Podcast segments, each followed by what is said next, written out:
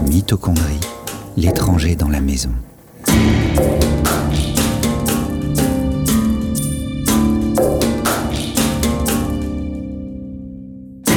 Tous les jours, je branche la radio quand je travaille. C'est comme un bruit de fond où les nouvelles se succèdent les unes après les autres, sans que j'y prête vraiment attention. Le Parlement britannique vient d'adopter par une forte majorité une nouvelle loi qui autorise la conception d'enfants à partir de trois ADN différents. L'enfant, né d'un embryon modifié par fécondation in vitro, aura des gènes de la mère, du père et d'une donneuse. Trois ADN différents pour éviter des maladies graves comme la myopathie. Cette histoire de trois parents et de mitochondrie m'a fait tendre l'oreille. Instantanément, cela a chamboulé mon projet, entamé depuis des semaines. Je m'appelle Yann. Je suis journaliste scientifique et je venais de proposer un sujet à Québec Science sur les mitochondries. En entendant ce court sur Radio-Canada, j'ai compris que j'avais occulté tout un pan de la richesse de ces petits composants biologiques. Faire un bébé avec un troisième ADN, qui ne vient ni du père ni de la mère, mais des mitochondries d'une donneuse. Je n'avais jamais lu ça nulle part. Cela remettait en cause une bonne partie de ce que j'avais écrit jusqu'ici. Depuis l'école, j'avais appris que la mitochondrie ne faisait que fournir l'énergie de la cellule. Jamais un prof n'avait évoqué la présence d'ADN à l'intérieur. La seule bonne nouvelle, c'est que je tenais mon nouveau sujet d'enquête. Comprendre ce que l'ADN de la mitochondrie fait dans notre corps. Comment un aussi petit élément blotti dans nos cellules peut être à la fois lié à la production d'énergie et à la transmission d'un génome, au point de secouer le débat politique en Angleterre. J'ai commencé à tirer le fil jamais je n'aurais pu soupçonner ce qu'on allait me faire découvrir. Comme beaucoup de journalistes, je ne veux pas rester dans les livres trop longtemps. J'ai besoin de parler aux gens qui font l'actu. il se trouve qu'ici, à Montréal, on retrouve tout le spectre de la recherche sur le fonctionnement des mitochondries. Origine, vieillissement, évolution. Vous allez écouter Sophie Breton, la première personne que j'ai rencontrée. Sophie est chercheuse à l'Université de Montréal, justement spécialisée dans le rôle des mitochondries dans la reproduction. C'était la bonne personne pour commencer à rebâtir le puzzle. Comme tous les bons scientifiques, Sophie reconstruit la vérité pièce à pièce.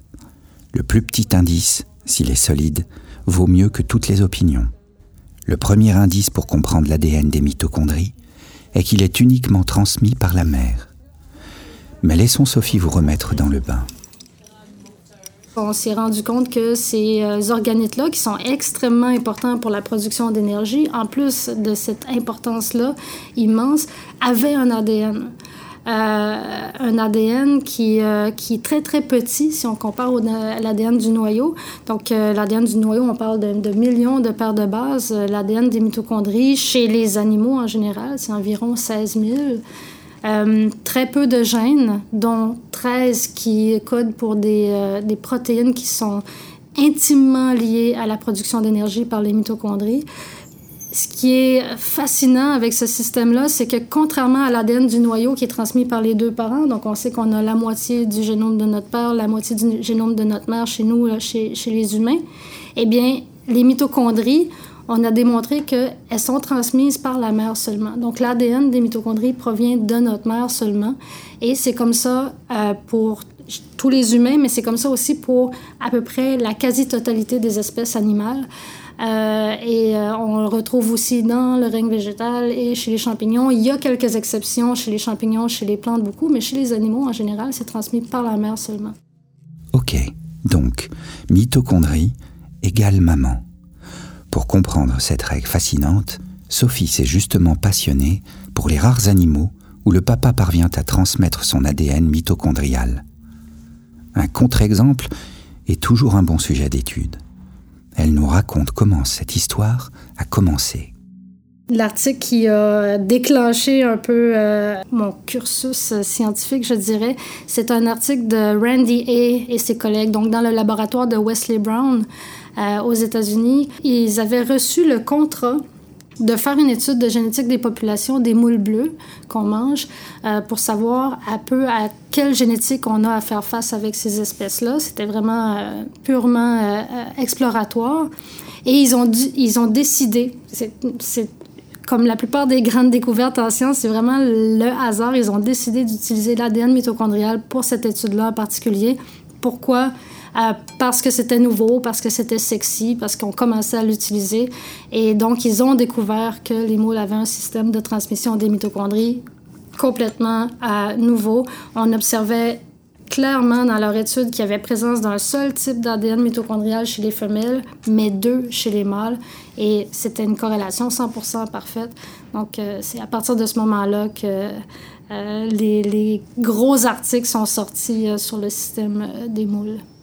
Euh, c'était, nouveau. Tout le monde avait assumé que c'était transmis de façon strictement maternelle depuis des années, mais euh, quand ce système-là a été découvert, tout de suite, euh, c'était Science et Nature pour quelques années. Et là, j'ai fait comme Wow, pourquoi?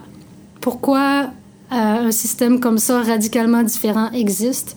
Et là, il y a plein de questions, évidemment, qui viennent aussi. Pourquoi? Chez les moules pourquoi chez les bivalves en général, euh, comment, pourquoi ça a été gardé pendant autant de, temps chez les bivalves, parce qu'on sait maintenant que ce système-là existe depuis au minimum 200 millions d'années, selon les estimés fossiles et horloges moléculaires. Et donc, j'avais trouvé mon modèle parfait pour faire mes études doctorales. Plusieurs espèces de moules transmettent à leur lignée masculine les mitochondries du père. À ce jour, ce sont quasiment les seuls animaux connus pour faire ça. C'est sur cette différence-là que Sophie mène ses recherches. Si elle comprend pourquoi c'est comme ça chez les moules, peut-être qu'on en saura plus sur le rôle de cet ADN. Chez les moules, on a donc dans le zygote femelle transmission des deux types de mitochondries, mais élimination du génome mitochondrial mâle ou des mitochondries mâles, comme on retrouve chez, les autres animaux. Par contre, chez les mâles, on a transmission des deux types de mitochondries, maternelles et paternelles, mais les mitochondries paternelles vont être gardées. Elles vont être dirigées vers ce qui va devenir la gonade qui produit les spermatozoïdes. Donc, elles vont constituer euh, les mitochondries des spermatozoïdes et donc être transmises par la suite aux, aux mâles tout le temps, de génération en génération.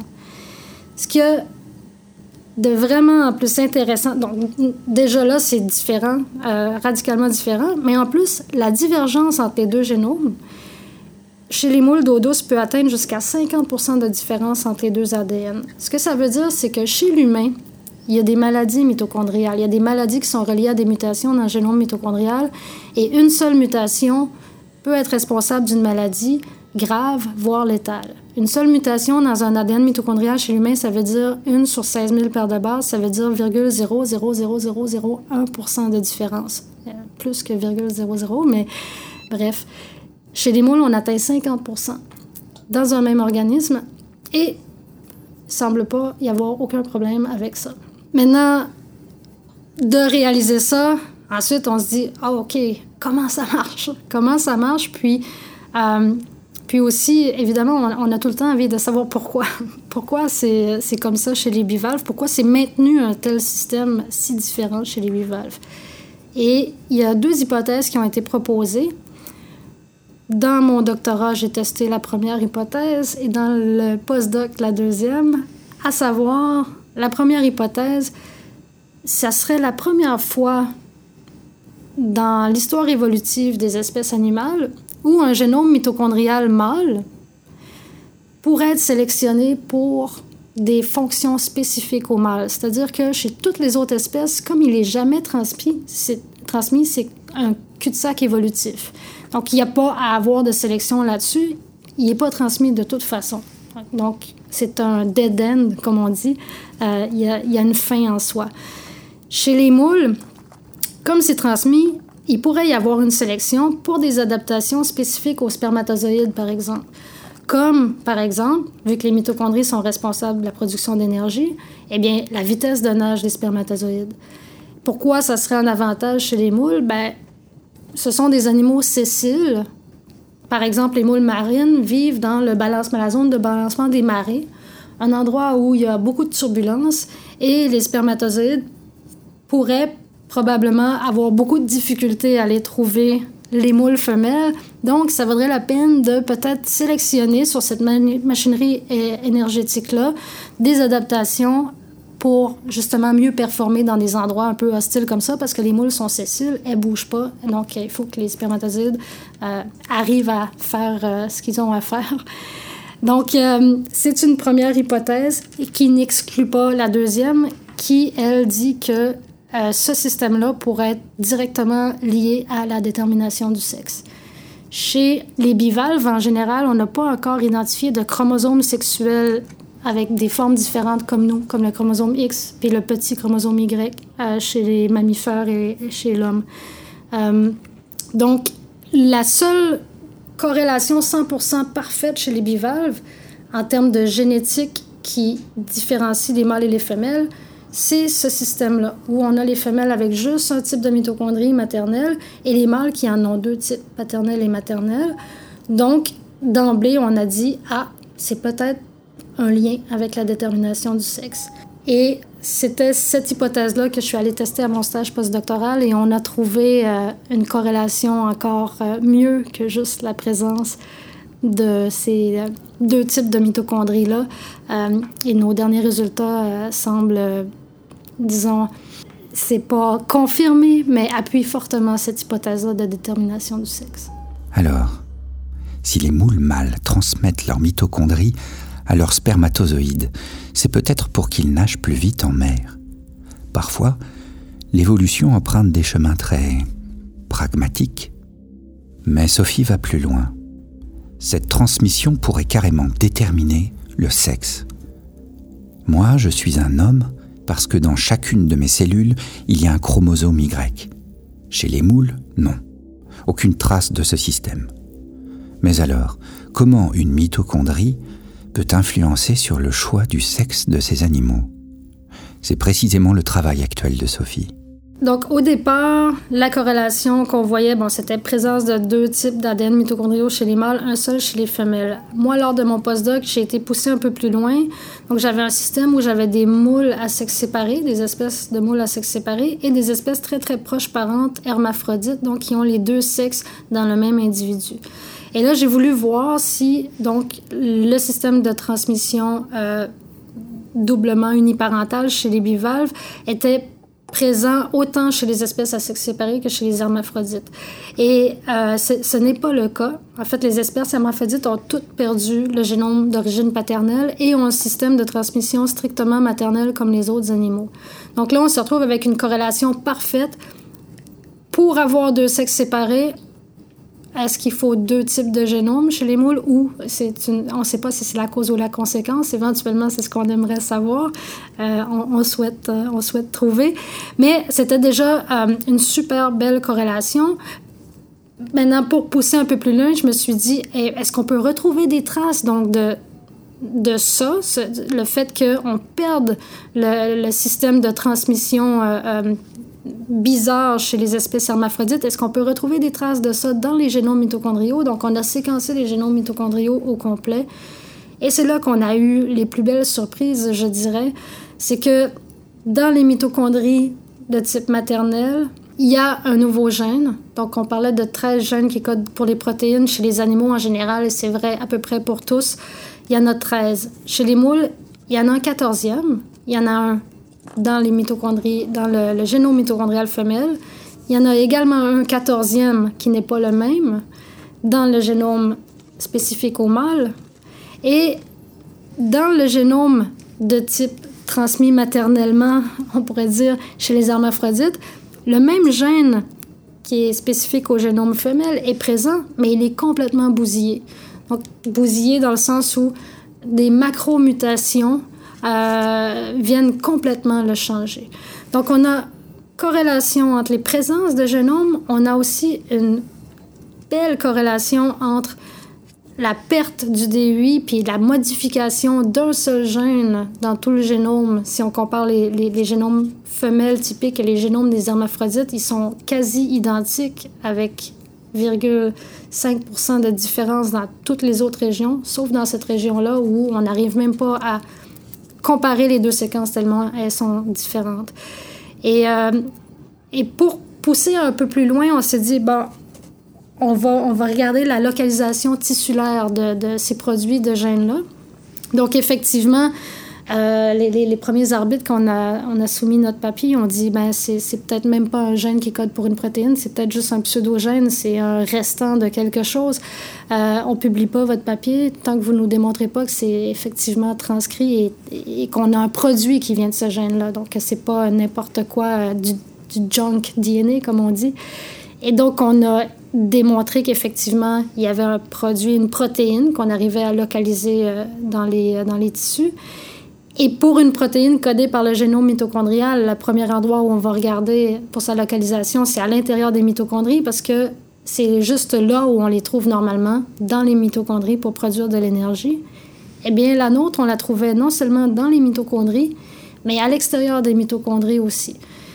Dans la membrane nucléaire et dans le nucléoplasme. Donc, à des endroits où euh, on ne s'attend pas du tout à trouver une protéine codée par un génome mitochondrial. Donc, ça indique que nécessairement, cette protéine-là a un rôle autre que la production d'énergie par les mitochondries. Maintenant, euh, c'est là où je suis en train de creuser. Et c'est quel est ce rôle? Et euh, beaucoup de casse-têtes s'en viennent, mais, euh, mais c'est des belles découvertes parce que ça démontre que on a peut-être sous-estimé la capacité codante de ce génome mitochondrial-là. On dit tout le temps qu'il est petit, on dit tout le temps...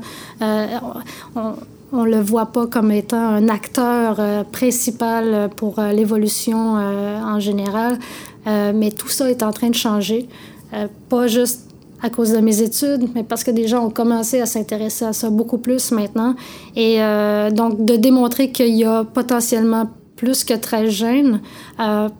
Euh, maintenant, on sait même peut-être chez l'humain, parce que les gens commencent à, à y croire, et donc on l'étudie un peu plus, et que euh, ces gènes-là pourraient avoir des rôles autres que la production d'énergie, mais là, ça devient vraiment intéressant.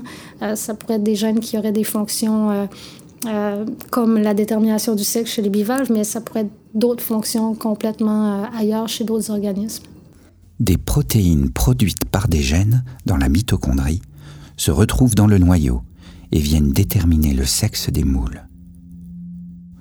Et peut-être que chez nous aussi, des gènes expriment des protéines qui viennent jouer un rôle dans le noyau. On est assez loin de la petite centrale à énergie du départ. En quittant Sophie, je lui ai posé une question qui me travaillait depuis le début de notre entretien.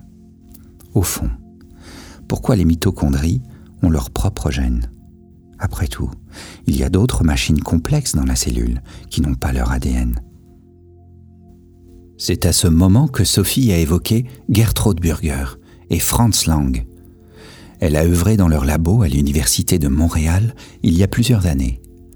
Ces deux experts d'origine allemande cherchent justement à remonter jusqu'à l'origine des mitochondries. Ils sont à quelques pas du labo de Sophie. D'après elle, les infos qu'ils ont à nous révéler impliquent un saut dans le temps d'au moins un milliard d'années. Leurs travaux sont reliés à l'apparition de la vie complexe Rien que ça. Impossible de passer à côté d'une telle histoire. Une nouvelle pièce du puzzle, et pas n'importe laquelle. La semaine prochaine, nous vous diffuserons le second épisode de notre programme sur les mitochondries. Vous allez découvrir l'origine même de leur présence dans nos cellules. Et franchement, ce que vous allez entendre risque de vous surprendre.